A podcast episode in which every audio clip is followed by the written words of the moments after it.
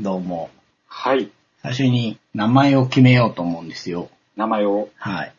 覆面レスラーっているじゃないですか。はいはいはい。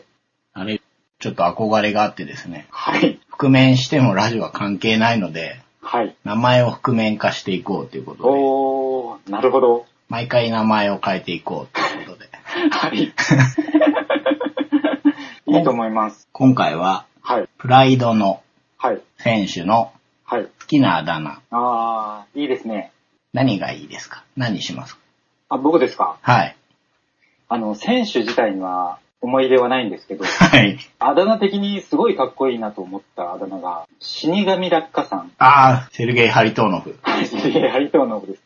まあ、セリゲイ・ハリトーノフがパラシュート部隊っていうところなんだろうなと思うんですけど、この言葉の意味わからなさがかいいでっすよ、こいいね。なと思って、ちなみにですね、はい。僕も 死神落下さんにしようかなと思ってたんですよ。被りましたね。じゃあずらしていこうかな。何にしようかな。そうだな。じゃあ、漢字系でいきましょうかね。ああ、いいですね。はい。暴力柔術で。あーあー、かっこいいですね。ああ、日本語のかっこよさすごく出てますよね。出てますよね。あと、ちょっとした中二感。 たまらないですよね。死神落下さんもそうですけど、はいはい。地獄腕十字っていうのも好きなんですけど、もうちょっとホットな暴力柔術にします、今日はあ。いいですね。そしたら、あの、暴力柔術さん。あ、もう暴力さんでもいいですよ。あ、暴力さん。はい、僕死神さんって呼ぶんで。あ、じゃあ、暴力さはい。ん。よろしくお願いしよろましす。くお願いします。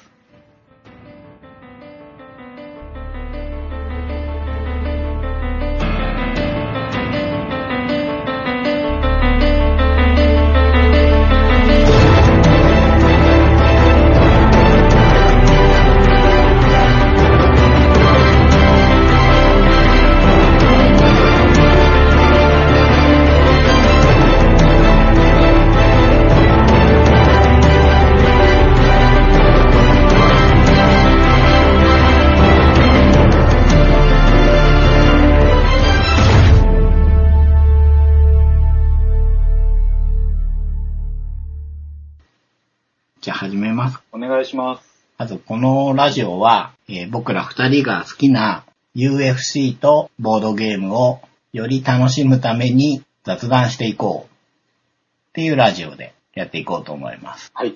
よろしくお願いします。よろしくお願いします。そうですね。2015年になってはいはい。 1月いっぱい大会ありましたよね。多いですね。はいはいはい。まあその感想を話していきたいなと。じゃあ順を追っていきまいすいでか。すね。はい、お願いします。最初にあったのが、はいはい。 UFC182 メインがジョン・ジョーンズ VS ダニエル・コミエ。はい。この時の大会、他にはドランド・セラーニとか、はい。あと日本にゆかりがあるネイサン・マーコート、堀口教授選手とか、はいはい。あ、これもゆかりがありますね。ヘクター・ロンバートとか。おー、結構ゆかりのあるそうですね。感じですうね。ん。この大会、あの、堀口選手、良かったですね。よかったですうーね。ん。良さでしたね。干渉というか。うん。捕まえさせないで、はい。自分の距離で勝った感じがしますうね。んなんかオクタゴンにもしっかり適応してて、そうですよね。うん、強いなという印象でしオクタゴンが広くて難しいっていう話ってた。はい。よく聞くイメージがあるんですね。はいはいはい。だけど堀口選手はその広さをすごく使えてるのかなって感じるんですよね。そこはすごいですよねう。ん。本当見ててフィットしてるというか。そうですね。またあの、ラスベガスの大会であそこまでしっかり勝ったっていうそうで気持ちがいいですよね。タイトルマッチがついに5月に決まったみたいですね。決定したみたいですよね。すごいですね。うん。年内にはもしかしてぐらいの気持ちでいたんですけど。そうですよね。うんうんうんうん。ちょっと前にマイティマウスが次は堀口かなみたいなことを言ってて。 急になんでそんなこと言うのかなと思ったら 楽しみですね。楽しみです。だいぶフライ級はあの、マイティマウス一強っぽいイメージがあるんですけど。いやー強いですよね。そうですね。うんうんうんうん。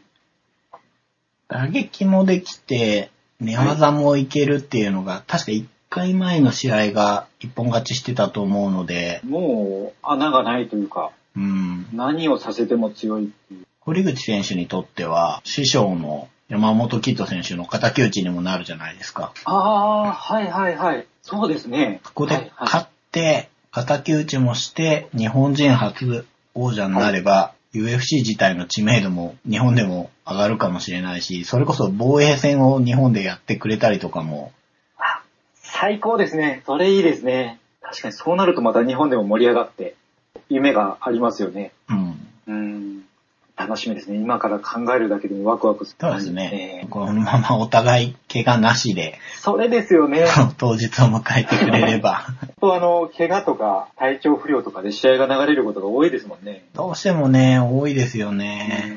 でそこを行くと、デミトリアス・ジョンソンは、あんまりそれがないですよね。あ、そうですね。そう考えると、コンスタントに防衛を続けてるそうなんです。マウスってすごいですね。 IT マウスとロンダ・ラウジー が、やっぱり、あの、いっぱい試合をしてくれるなっていうイメージがありますね。まあでも、マイティマウスは本当あの、パウンド・フォー・パウンドっていう話が出てもおかしくないというか。そうでですよね。パウンド・フォー・パウンドランキングだとそんなに上にいないんですけど、す。おーいや、全然上の方に行ってもおかしくない。そうですね。試合ももうしっかり決めますし。パウンド・フォー・パウンド・キングはね、ジョン・ジョーンズだって言われれば、それは、まあそうかなってうん思いますけど。で、そのジョーンズもこの間防衛して、ダニエル・コーミエ勝てるかもって思ってたんですけどね、そうですね。期待してました。ダニエル・コーミエに。 2ラウンド目ぐらいまではいいかなって思ってたんですよね。はいはいはい。だんだんジョーンズのペースになってきて、まあ終わってみれば、ジョーンズだなっていうそうでした展ね。開でしたね。うーん、ちょっとジョーンズは強いですね。強すぎますね。そうですね。ジョーンズも今、防衛数が8か9だと思うんですよね。はいはい。もうちょっとジョーンズが続けていくと最多防衛記録になるんじゃないかなと思うんですよねあ。あ、はいはいうはい、はん、いうんなんかちょっと、ジョン・ジョーンズって、性格的に。結局、試合の後に、なんかコカインがね、 出ましたねどうだって出て、ちょっとコカインは珍しいですよね。珍しいですね。施設に入るだの、入らないだのっていう話が。ちょっと、あの、スポーツとしての UFC の、もっと広く取ったら MMA のイメージダウンになっちゃうから、びっくりするニュースでしたね、これは。ちょっとダーティーなイメージですよね、コカインで使すって。ね。ジョン・ジョーンズって、プレッシャーがあるのを表に出すというか。出ますね。うんちょっと子供っぽい。いというか、はいはいはい。そういう意味では若者っぽいんですよね。はい。批判されるのにすごい反応したり、みんなに好きでいてほしいというのをこう、そう言なっんでてすしまよったり。ね。もうちょっとそこが可愛げがあってね、マークハントみたいに出てくるあーと、すごく愛される王者になりそうな気もするんですけどね。しますよね。黙ってればもうちょっと愛されるんかなっていう気がそうですね ジョン・ジョーンズもあの、出始めの時に YouTube 見て技を覚えたとか、はい。言ってる時はあの、すごいいい感じだなって思ってたんですけどね。やっぱり、そういうプレッシャーとか、いろんなものがあるんでしょうね。そうですねう。ん。 1月にあった大会を見てて、はい。ジョーンズが使うあの、下から出すエルボーみたいな、ああ、はいはい。ちょっとこう体を横に構えて出すエルボーとか、近距離になったらショートフックではなくてエルボーを打つっていうのを、やる選手がちょっと増えてきたなってイメージがあありました。だから影響も与えてるし、うん。まあ僕も好きかって言われたら別に取り立てて好きっていうわけで はないですけど、やっぱり中心にいるなとは思いますね。そうですね。なん確でかに、もう UFC の今顔のようなそうですよね。感じがしますね。だから、コカインのことはよくわからないですけど、 クリーンになって出てきて、次のタイトルマッチを迎えてほしいなという。そうですね。コーミエもまあ、復帰戦は楽しみですよね。楽しみですね。一回負けてからっていうのも気になるところなので。はいはい。もう一回の負けでもう、コロコロっと下り坂になってしまう選手もいますもんね。そうですよねう。んうんうん。タイトルマッチしたとはいえ、コーミエと戦ってない選手はライトヘビーにいっぱいいるんで、はいはい。見たいですね。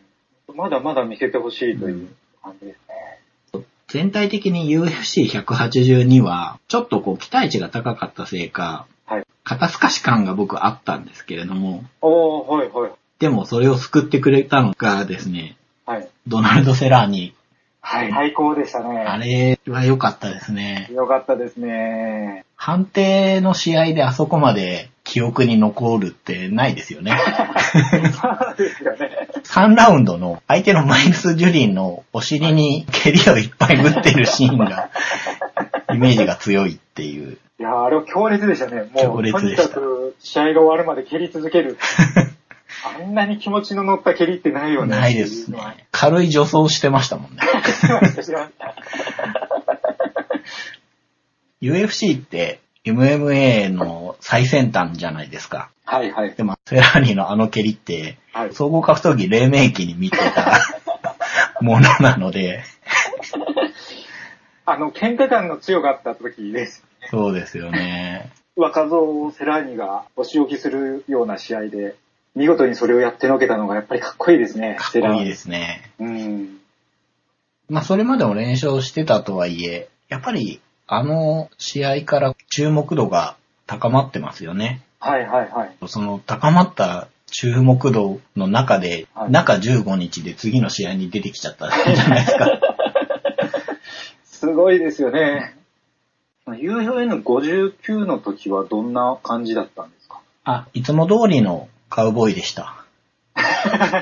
あの、前編の方がですね、むしろ変わってました。あああの、ー、そうなんですね。やっぱあの、まあ、2回勝ってるっていうところもあるんだと思うんですけど、前編あの、1個前の試合で、ハファエル・ドス・アンジョスに負けてるんですよね。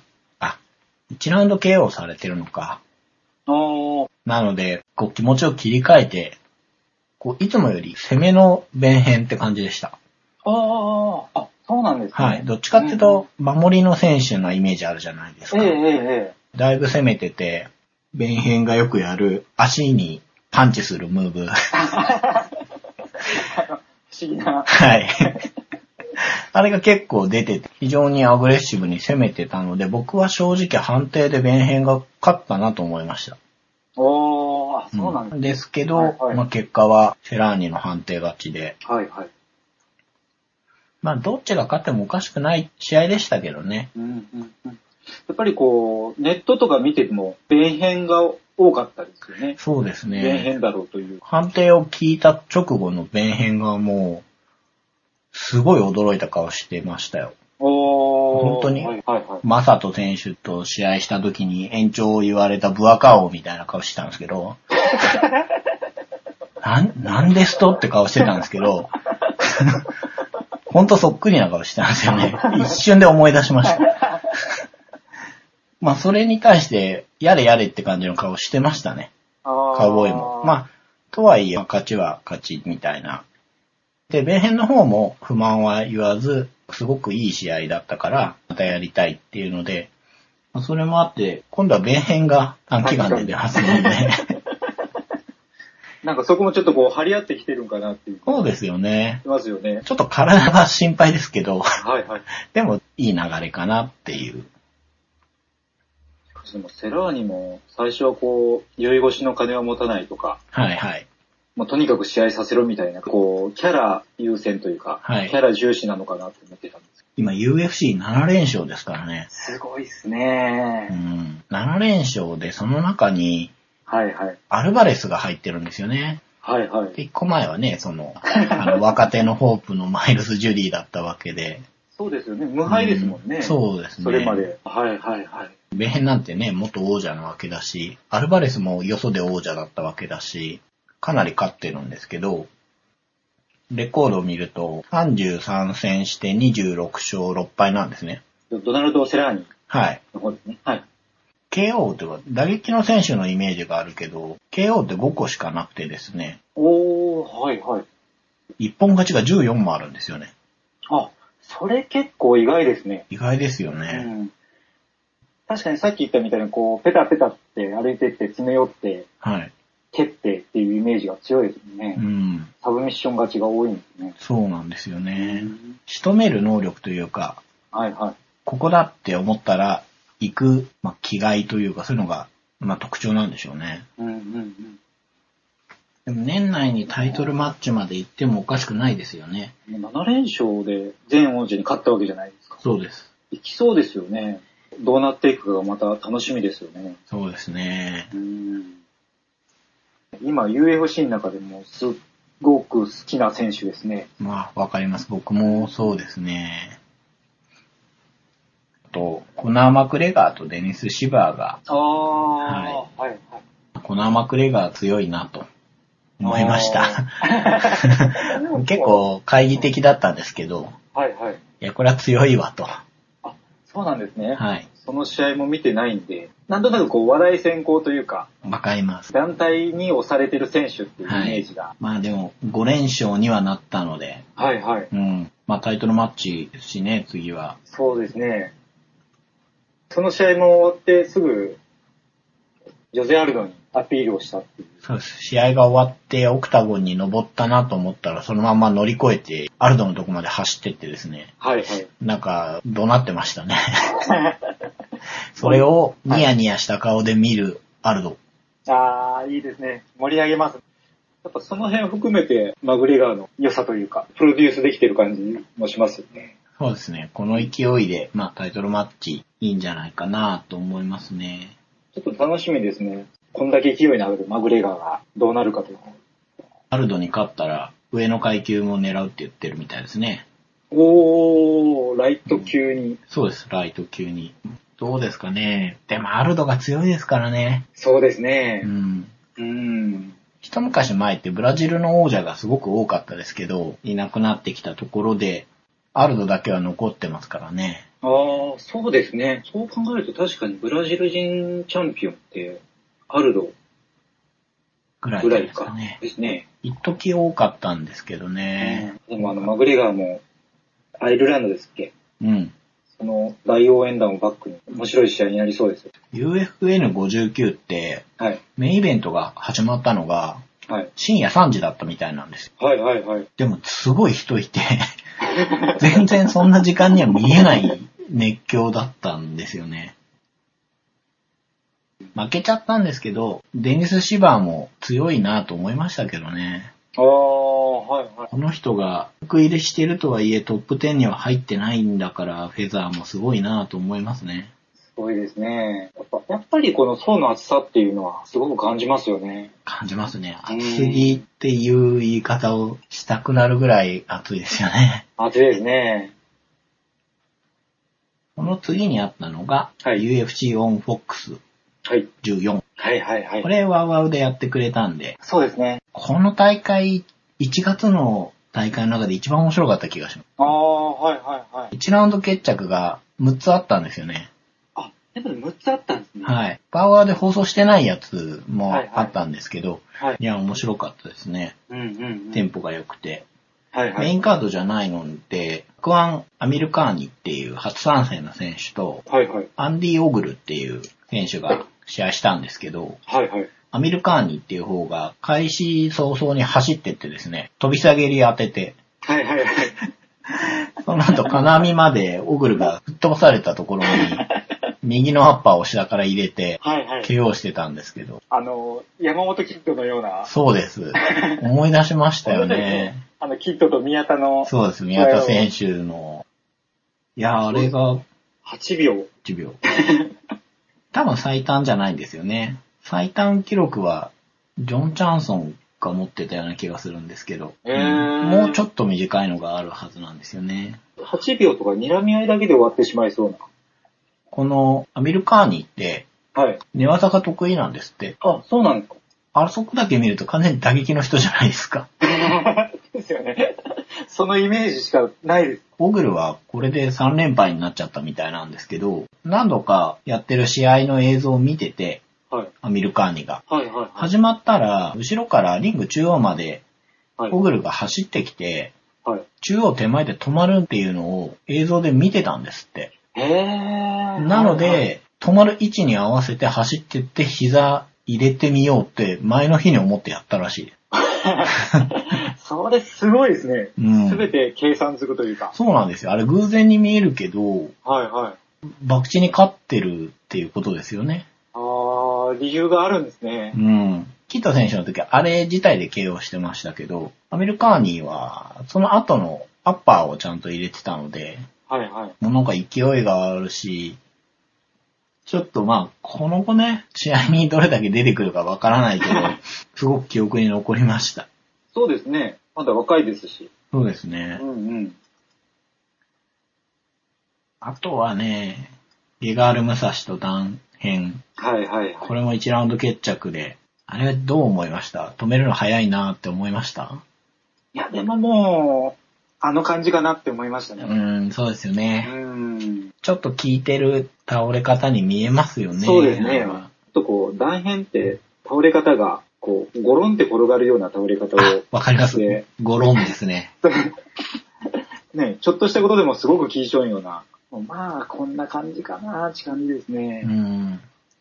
僕、武蔵の日本デビュー戦をたまたま見てるんですよね。お、そうなんですかそうなんですよ。ディーえプー、すをごい。見に行った時にですね、はいはい。たまたま見たんですよ。えー、その時も1ラウンドで勝ってました。それまた思い入れのあるそうな感んじ、ですよねうんうんう武ん蔵は、あの、ちょっと気にはしてるんですよ。まあ、断片も好きなんですけどね。うん。大変もでももうちょっと疲れてきた感じがしますね。そうですね。まあ、体つきだけ見ればもう全く44歳には見えない、うんうんうん、うん。すごい体してますし、なんか弓を引いたポーズはいで、うん普通に寄ってって、はい。ぶん回す感じって、やっぱり難しいと思うんですよ、今。だけど、こう、ロマンがあるというあか、りますよね。なんかこう、男子の憧れるイメージ。あ、こんな男子になりたいっていう。そう。顎もね、がっしりしてて、アメリカの親父って感じがですよね。ありますよね。細かいこと言わずにパンチ一発で。そうそうそう。っていうのがですね。だってもうバレバレじゃないですか。そうなんですよね。もう明らかにそれしか狙ってない。うん。しかも全然打撃の人じゃない。まあそれぶん回して勝ちますからね。そうですよねう。ん。マイケル・ビスピンとのすごくあ好きれで。が一番記憶に残りますよね。いいですよね。タフで散々喧嘩してて。はい。で、いろいろ言うビスピンをバーンと殴り倒すっていう。そうですね。まさにこう黙らせるって感じですよね。いや、かっこよかったですね。ヘンドボムですか、右のパンチバーンって当てて、はい。その後ジャンピングしながらパウンド入れるじゃないですか。ジャンピング鉄椎みたいなの入れて、明らかにこれいらないだろうっていう。映像を見るたんびに、あーすごいなーって思いつつ、ビスピンも頑丈だなって思います。かやっぱ断片はかっこいいですね。っこいいです負けね。ちゃいましたけど。年齢的にもやっぱり引退とかそろそろ話が出てくるんだろうから、まあ、誰になるのか、どの階級なのかもこの人はわからないけど、うんうん。プライドで2階級制覇して、ヒョードルを KO してるわけだし、はいはい。まあ、いい引退をってね、そうですね思っちゃいますよね。 偉そうですけど。この大会はメインが、はいグスタフソン対アンソニー・ジョンソンだったわけですけど、はい。びっくりしましたね。僕は多分アレクサンダー・グスタフソンがはい。地元開催で勝って、で、ジョン・ジョーンズとの再戦かなっていう流れをなんとなく思ってたんです。それがまさか完敗でしたよね。ちょっとしたサミングああ、はいはい。からリスタートで、はい。した後にグスタフソンが蹴った蹴りに右のパンチ合わせて、はいそ。したら、グスタフソンがぐらついて、そっからもう、ペースをジョンソンが持ってっちゃった感じでしたね。はいはい。あそこでバーッと攻めてるようで、ちゃんと狙って打ってるという、無駄打ちはしてないっていうか、時は折、ハイキックも出すんですよね。ああ、はいはい。案外器用なんだなぁと思って。ちょうどその、この試合の前ぐらい、はい。ボーリクさんと話をした時に、はい。ソニー・ジョンソンが結構いいんじゃないかみたいな話されてたじゃないですか。うんはい。だから、ああ、来たなっ ていう感じでしたね。これで、UFC だと3連勝になったんですけど、はいはい。 3年くらい前に UFC リリースされて、はい。ビクトーに負けて出てったのかなはいはい。その後、3年で10連勝してるんですよね、今回のも入れると。でおこーれ結、構短いペースで、はいはい。すい。ごいことやってるなぁと思って、はあ、はあはあはジョン・ジョーンズに対抗できる選手がいきなりギュッと出てきた感じが、あ、あ、そのイメージありますね。うん、ジョン・ジョーズに勝てる選手いるんかなという気持ちがちょっとあったんですけど、はいこの間の試合見たら、もしかしていっちゃうんじゃないんかな。そうなんですよ。一発当たればっていうのはやっぱはいりはい期待できて、一発当たれば何とかしてくれるんじゃないかっていう、そうですね。ワクワクしながら見れるんじゃないかなっていう気がしますね。しかも、そのジョーンズを苦しめたリーチが近いグスタフソンですから、はいはいはい。期待しちゃいますね。途端に楽しくなりましたね。なりました。あの階級が。それを挟んで、はい。 1月最後にあったのが UFC183 で、はい。まあこれなんつってもアンデルソンア復ン帰デル。ソン。僕が今日お借りしているニックネームを持っているニック・ディアスも復 帰。いやー、このアンデルソン・シューバーの試合を見たときにですね、はい。すごくいい試合を見たなと思って。技術論だったり、はいはあと派手さだったい。りっはい。ていうのとは違うはい。歴史的な感じが、そうなんですヒよ。ストリー的な、すごくいい試合でしたよね。いろんなこう気持ちを感じさせる。うん、シーバってすごく強いんで、どこかこう人間以上の存在のような見方をしてしまってっうんうん、ていうところがあったんですけど、あの試合後のあの表情を見たら、やっぱりこうシーバも人間なんだなっていう。入場の時にちょっとニコニコしてたんですよね。はいはい。で、1ラウンド目はちょっとやっぱ不安そうに見えたんですよね。で2ラウンドぐらいからちょっとペースがは出い。てきて、はいはい。試合が終わって判定でしたけど勝ったら、まあ号泣してたじゃないですか。はいはい。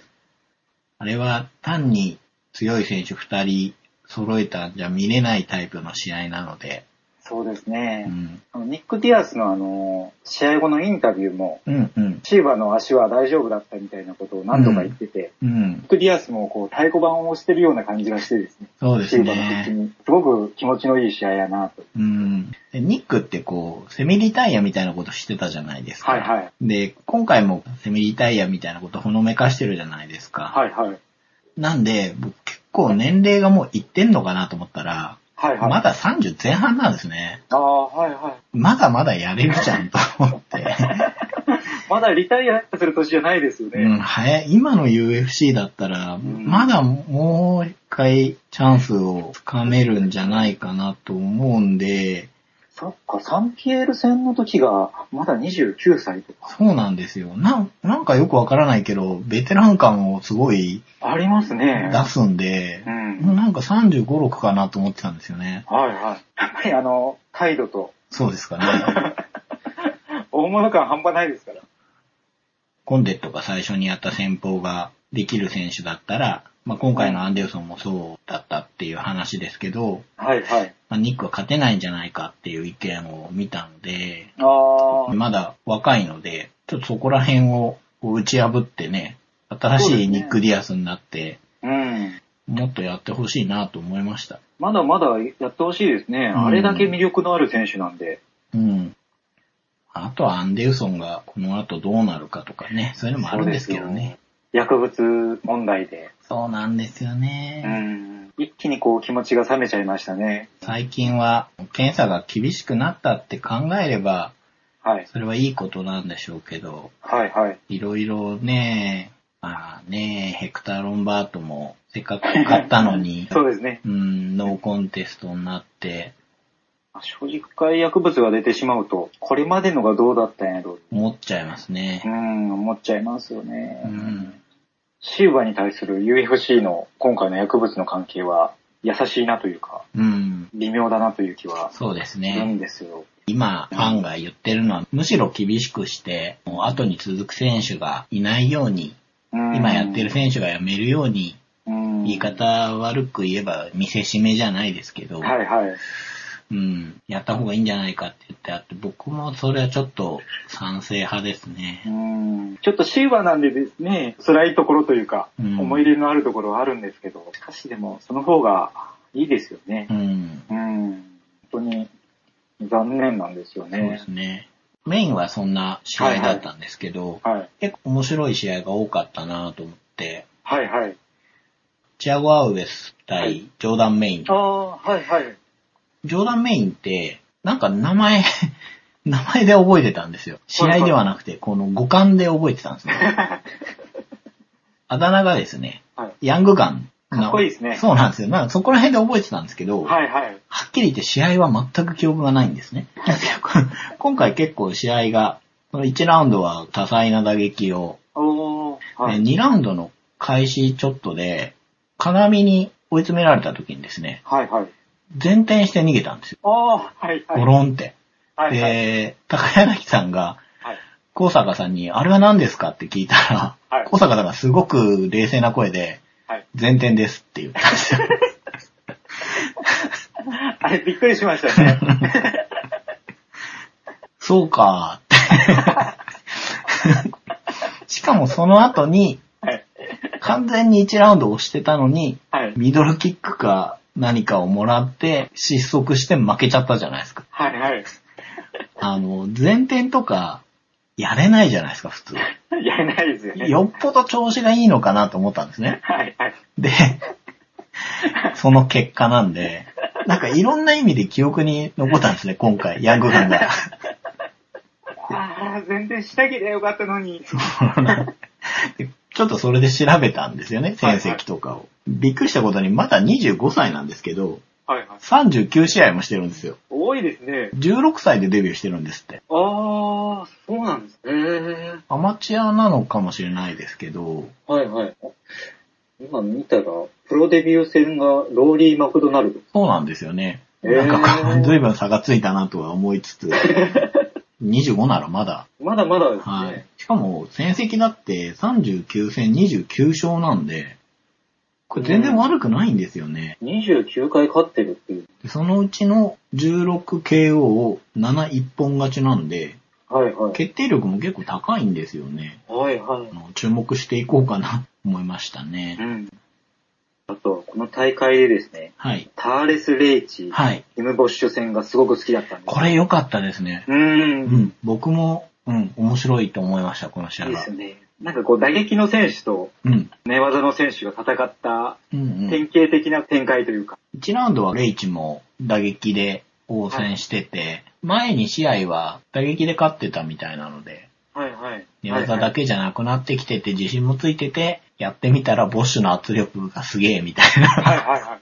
感じで途中から急に寝技に変えたじゃないですか。レイチは気持ちよく肩固めで勝ったんで。そうですうね。んしかも一回逃げられたところをはいはいもう一回狙って、うん。ボッシュ、やっぱすごいなーって思って見てたら。うん、肩固めが得意らしいですからね。ああ、はいはい。あだ名がスクーリっていうらしいんですけど、はい。これ、ダイジャとか、ああ、はい。まさにそんな感じでしたよね。そうですね肩固めしてる姿今回は。そんな感じでしたね、本当うにん。これ所属がノバウニオンなんですよね。はいはでい。ノバウニオンって、アルドとか、バラオとか、おーあの、はいは軽い量級のトップファイターがいて、はい。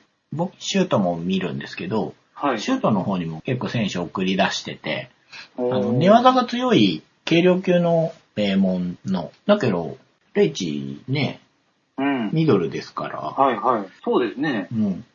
ミドルは、この1ヶ月でランキングが多分すごい変動したんじゃないですかね。はいはい。断片が負けちゃって、まあ、武蔵が勝って、ボッシュが負けて、レイチが勝ったりしてるんで、はい、多分すごく変わったんじゃないですかね。 UFC5 連勝。はい。UFC5 連勝、MMA だと8連勝みたいです。おーあ、これは勢いもあるし、しっかり勝ちましたし。そうですうね。あん。とは僕はですね、はいはい。ジョーローゾンがはい好。きなんですよね。はいはいはい。でも今回負けちゃって、はい。うーん、今回、なんとなくこう、いいとこなしで負けてしまったような。そうですね、ん冷静に見てるのかなと思ったら、アイアキンタがどんどんどんどん押してって、押されるままにそのまま負けてしまった。そうなんですよね。ちょっと最近、あんまり勝ってる印象がないんですよね。はいはい。ちょっとまた頑張ってほしいそうですなってね。面白い試合しますもんね。します。うそん。ものイメージはあるんですよ。う一個試合で、ガステラム。はいアイロンウッドリー対ガステラム。はいちょっとこれ残念だったのがですね、ガステラムが体重を大幅に超えてきたじゃないですか。はい。ちゃんとした体重で見たかったなっていう気持ちが強いですね。そうなんですようね。ん。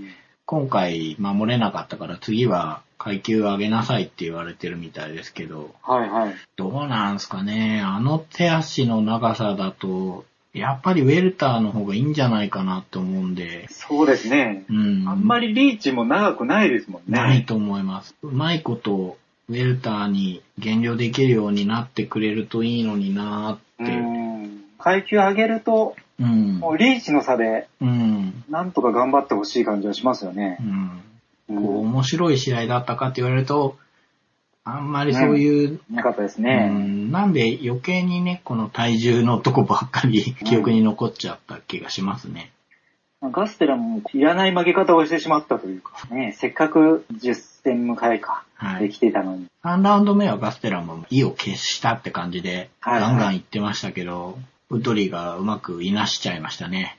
そうですね。ほんと位置づけの難しい試合やったような感じそうがで。す。しかもあのー体重超えたんで、うん給料の30%をウッドリーに払えって言われて、そうですね。で、ウッドリーはかわいそうだからいらないよっ ていう。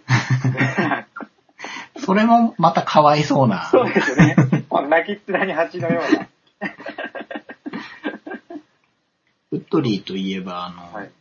コンデットに勝って、ちょっと名を上げた感じがあるんですよね。ああ、はいはいはい。その前にコスチックに勝ったのかなはいはい。で、あの、社長にコンデットと試合がしたいですって1日に15通ぐらいメールして、まあじゃあやらせてみようかっていうことで、結構大抜擢でやらせたら、コンデットに勝ったんですけど、はい。コンデットがなんかこう、打撃を食らって負けたっていうよりは、試合中に膝を痛めたみたいで、ああ、うんはいは負い。けちゃったんですね。で僕はすごくコンデット推しなので、はいはあの負けがすごく悔しくてですねい。。はい。なんで、ウッドリーにはもっと行ってほしかったんですけど、ああ割とはいはいそうでもな く、そうですね。うん。でもそのコンデットがね、どうも復帰のめどが立ったみたいなので、 あ、そうなんですね。うん。夏前には出てくるっぽいので、おー、ちょっと、ウェルター級もまた、そうですね。ね、役者が増えますね。はい。怪我をして、長期欠場していた選手が戻ってきて、調子が戻ってるのかどうかっていうのは見ないとわかんないですからね。はいはい。まあ、コンディットもあれですね、30歳そうなんです。なんですね。コンディットもベテランオーラがすごい出てる。出てます、出てます。まだいけると思うんです。はいはい、30歳で37試合。まだまだですね。そうでそす。の経験は多いですけど。うん。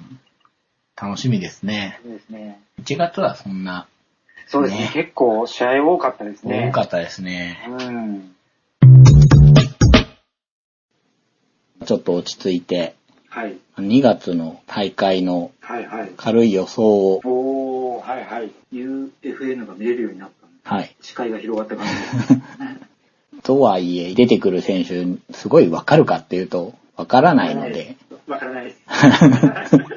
メインだけでも、はいはいはい。いいですえーまず、ベンソン・ヘンダーソン対ブランド・ザッチ。はいこれ、どっちですかね。これでも楽しみですよね。楽しみですね。あの、ザッチは見たことがないんですけど、うん、うん、うんそ。れこそあの、暴力さんにはい。ザッチがいいという話を聞いてて、はい。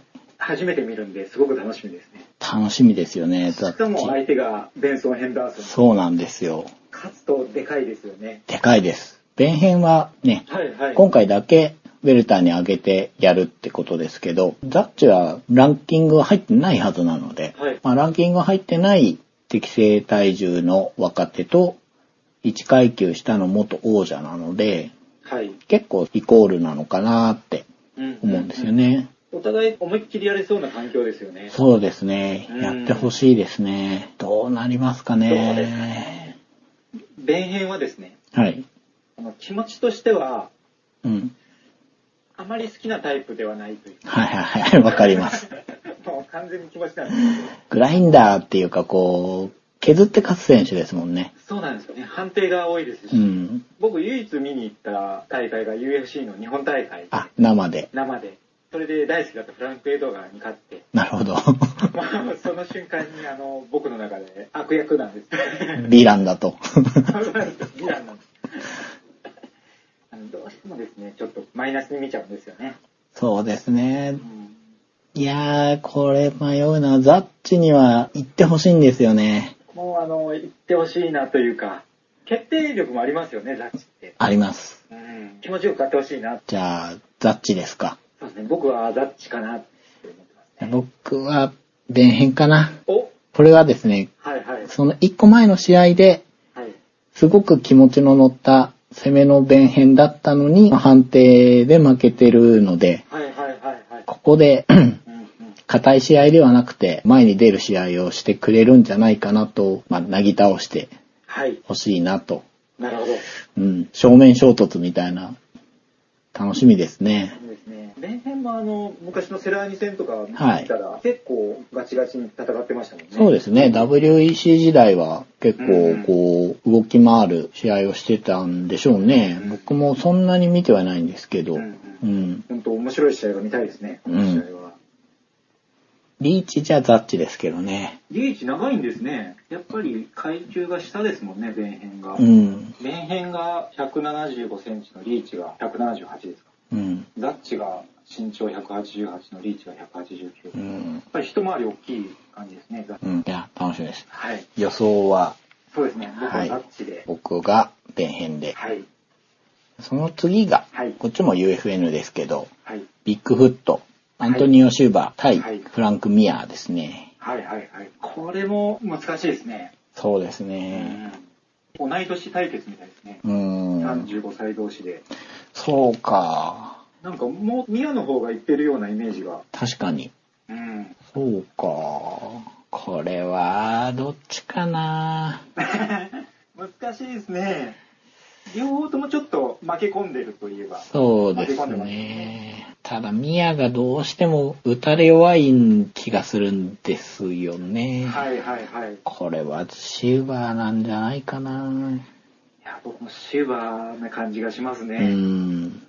ミア、最後に勝ったのが2011年。ああ、結構前になっちゃうんですねあ。のノゲイラ戦はいはいはい。で、あの腕の骨を折った。あれはすごかったですあねひ。どかったですね。この人、ノゲイラにだけはことのほか強いんですよね。ノゲイラに KO もしてますしね。そうなんですようね。ーん終盤のマイナス面を言うと、はい薬物で引っかかって、で、復帰後負けてっていう。そうです。ね。オーフレムに勝ったあたりではもう最高だったんですよ。そうですね。シューバーも打撃ってイメージあるんですけど、はいはい。柔術全然できますしね。だから、むしろ、寝技の対決してくれたら、 それも面白いのかな。あ、いいですね、お互いに。こんだけでっかい人たちが柔術でゴロゴロやり合うのもなかなか見れないと思うんで、見えないですね。それはそれで一発決まるような試合ばっかりですからね。そういうのもいいのかなというのを期待しつつ、シューバーで。そうですね。打撃でシューバが勝ってしまいそうな感じです。こっちは意見が同じ方向に行きましたそうですね。ね。とりあえず2月はこの2つ。 はいはい。はい、予想はこの2つですかね。あとはちょっと、バルボーザ・ジョンソンとかも楽しみなんですけどね。 うんとその辺になってくると、僕はよく知らない 選手が。バルボーザは打撃が良くて、マイケル・ジョンソンもまあ、ハビロフとか、ユーリ・アルカンタラとかは、なんとなく名前は覚えてるんですけど、あとあの、ストラッサー・キーチさんですよ。はい、 UFN の、 60になるのかな。こっちの方に出てるんです。これやっぱ日本勢として頑張ってほしいですね。そうですね。うん。確かに。うん。確かに日本大会の時勝ってましたよね。うんうん、そうですね。初参戦の時も勝ってたと思うんですよね。はいはい。日本人選手も試合が決まってきて。堀口を先頭にね、勢いが出てくれるとうん。楽しいですね。うん。うん。選手が、わからない選手が多いですね。まあこうやって喋って、まあだんだん覚えていければいいかなという。いや、やっぱりちょっとこう、覚えれそうな気がします、少しずつ。やっぱ予想とかすると、楽しいですね。ちょっと今度見るとき、気持ちが入りそうな気そが うですよね。だんだんこれで予想できる選手が増えればもっと面白くなるかなっていうことで。そうですね。そうですちょねっと、このことをちらちら頭に浮かべながらはい。見れますね。はい。もう UFC だけでいっぱい喋って全然ボードゲームの話しませんね。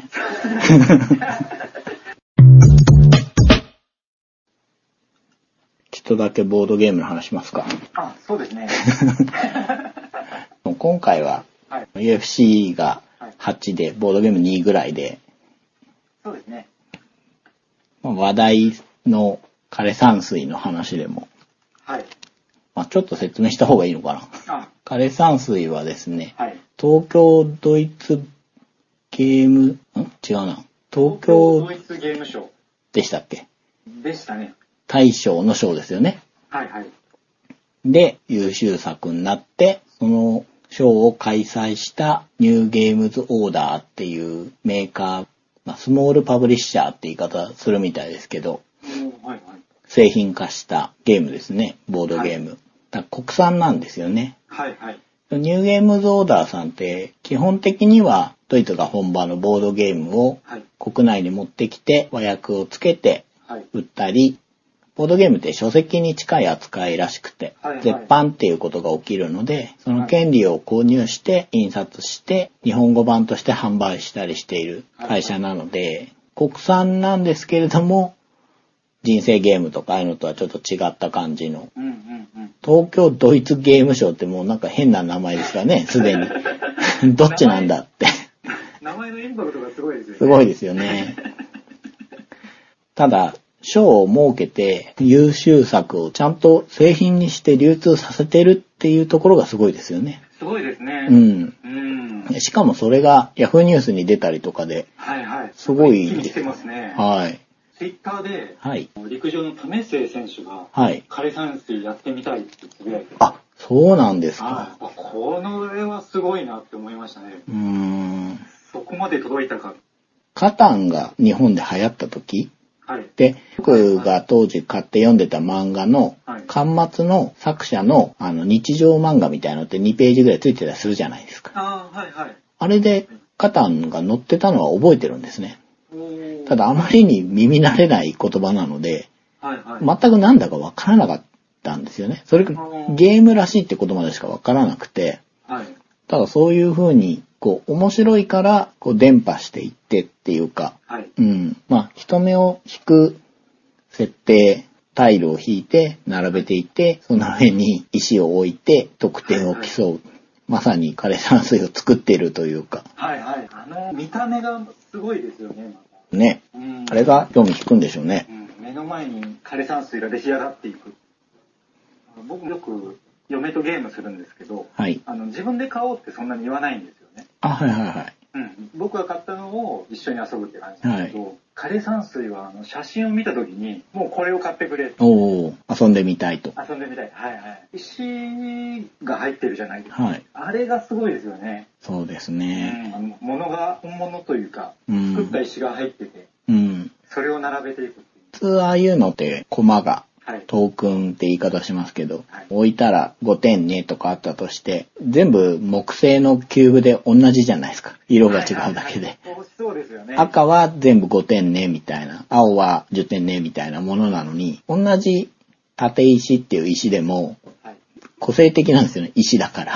そうなんですよね。あれがまた楽しいですよね。はいはい。あの、同じ石でも選んじゃいますよね。選べますね同じ役割の石でも、この石にはこの石が 合うんじゃないかとか。うん。そこに個人個人のストーリー性が生まれるっていう か、思い入れというか、あれは本当、まさにボードゲームだからできるというか、そうですよね。そんな感じは素敵ですよね。ルール自体は優しいかって言われたら、優しいのかなとはちょっと思うじゃないですか。はいはい。手番というか自分の順番でやることははい。少ないですけど、はい。点数にするためのはい。覚えなきゃいけないことははい。ちょっとあるはい。ぐらいなので、あれからドイツゲームというか、 まあ、国産ですけど、はい。あの、面白いなと思ってくれると、はい。その後進められるものが割と広く選べるなと思いますよね。あそうですね。確かに。枯山水の要素をクリアしてきてくれると、そうなんですよ。このままアグリコラをしてみたりとか、うん。そういう方向にもいけそうな気もしうます。ん、逆にね、もっとこう簡単なものもあるよって言ったり、全然違うジャンルのものも出せたりね、はいはするのかなと思いますね。うんそれなりの壁を越えてきてくれるから。 確かにそうですね。似たタイプならカルカソンヌは出せるでしょうし。はいはい。タイルを配置するって、すごい楽しいなって思いますね。これやってると。なんか、あの、カルカソンヌは持ってはないんですけど、デジタルゲームのカルカソンヌをひたすらやってる時が、はい。この絵があった時の嬉しさとか、綺麗に置けた時の高揚感とかう、ん。そういうのがやっぱり楽しいですね。そうですね。出来上がりが楽しめるっていうのも、カルカソンヌもうん。枯山水もうん。いいところですよね。はいはい。できたには写真に撮ってツイートしたくなりますよね。 あ、したくなります。 まあちょっと値段が高いのと、数が多く作れないっていうのそうですね。手塗りですからね、石がね。もう手塗りっていうのがすごいですね。うん作ってる会社はい、お店もやってるんですね。はいはい。 B2F っていうお店もやっていて、そこがゲーム出す時のあのブランド名がニューゲームズオーダーなんだと思うんですけれども、はい。お店に行った時にですね、はい。ちょうどあの石がはいはい。どっさり置いてあってですね、 ちょっと奥で塗ってるのを見せてもらったんですけど、はいはい。本当に手塗りしてましたね。あーうん。あー、これ手間かかりますよね。いやー月にだから150前後を作れたらいいみたいな。あまあ、もちろん他の業務があると思うので、はいはい。あれだけをやってるわけにはいかないと思うので、そうですね。それでもすごく塗ってらっしゃると思うんですよね。1ゲームに25個ぐらい入ってるんでしたっけ25個ですね。しかも全部違う25個、25種類ってことですもんね。そうですね。 それがすごいですよね。それを150箱作るんだから、うんもうすごいことですよね。 もう計算できないですねね。もう計算したくないですもんね。 こう味があるような形で。そうですね。てくれてますしね。風情がね、うんあるんですよね。品薄みたいですけどね、やっぱ人気があって欲しい人が多いから、そうですね。ボードゲームの専門店に入荷するとすぐなくなっちゃうみたいで。うんうんうんうん。策定家っていうんですかね。はい今作る方の顔がいいですよね。カードの絵の顔が。イラストいいですイよラねス。トが。うんうん 能力もはいよくよく考えるとすごいですよね。千利休とかはいワープみたいなことするじゃないですか。うん。はい。あれすごいです よね。ゲーム中に他人が使おうとしたタイルを はい強奪とかできるじゃないですか。できま すね。で強奪するには得がいるっていう。なんかおかしいですよね。ちょおかしいでっすと、ねどっか変ですよね。強奪のために徳を貯め始める。そうなんですよ。この人たち得高くないんじゃないかなっていう。左門っていうんですか はいはいはい。あの砂でさーっと描いたやつです。はい。があって、その絵を合わせていくわけですけど、はい。まあ合ってる方が点が高い。はい。そこに石を置いていくじゃないですか。はい。で、たまにあの、砂だけじゃない苔があるタイルがあって、はい。砂だけで自分の庭を構成することは結構難しいじゃないですか。はいはい。初めてやった時に、隣の方が、なんかね、うまいこと砂ばっかりやってたんですよ。おー、はいはい。結構綺麗に作ってて、それをみんなでやっかんで、はい。あれ、庭じゃなくて駐車場だろうって話になって。で、あれも砂紋じゃなくて、タイヤの跡だっていう。ひどい。ででっかい石を置いたら、は石じゃなくて自販機だって話になって。風情も何もないです。ないですね。ボードゲームってそういう話をしながらやるのが面白いから、楽しいですうね。ん。枯山水は会話が生まれてうん。楽しいですね。僕、一回一緒に遊んだ人とまた遊ぶのも楽しいし、まだ一緒に遊んでない人来たらこれ出したいなとも思うので、あーはいはい。うんうんうんうん。本当あの、初めて遊ぶ人にもいいですよね。そうですうね。ん。この手のゲームというか、このゲームって自分だけの満足感みたいなのが得られる。例えばその4枚で万円を作れたら、はい。もう勝ち負けに関係なくてそれだけで嬉しいみたいな。ありますね。うん。そういうところもすごく好きですねう。ん。ちょっと入手なんですけど、はい。高いですけど、高いですね。決して安いと は言えないですけど、はいはい。ちょっとまああの、ねゲームしてない方が見るとびっくりする値段ではありますね。そうですね。ボードゲームはどうしても高いので、うんうん。うん、でもまあ、機会があればうん遊んでみてもそうですね。いいんじゃないかなと。はい。で、面白かったらはい買ってみてもいいんじゃないかなっていうゲームですよね。そうですね。入り口にもいいなとうん。思います。はい。じゃあ、今回はこんな感じで、はい。はい。第1回、防 FC。よく考えたら今タイトル言いました。最初に言いましたっけね。 いや、言ってない気がしますね。言ってないですかね。はい。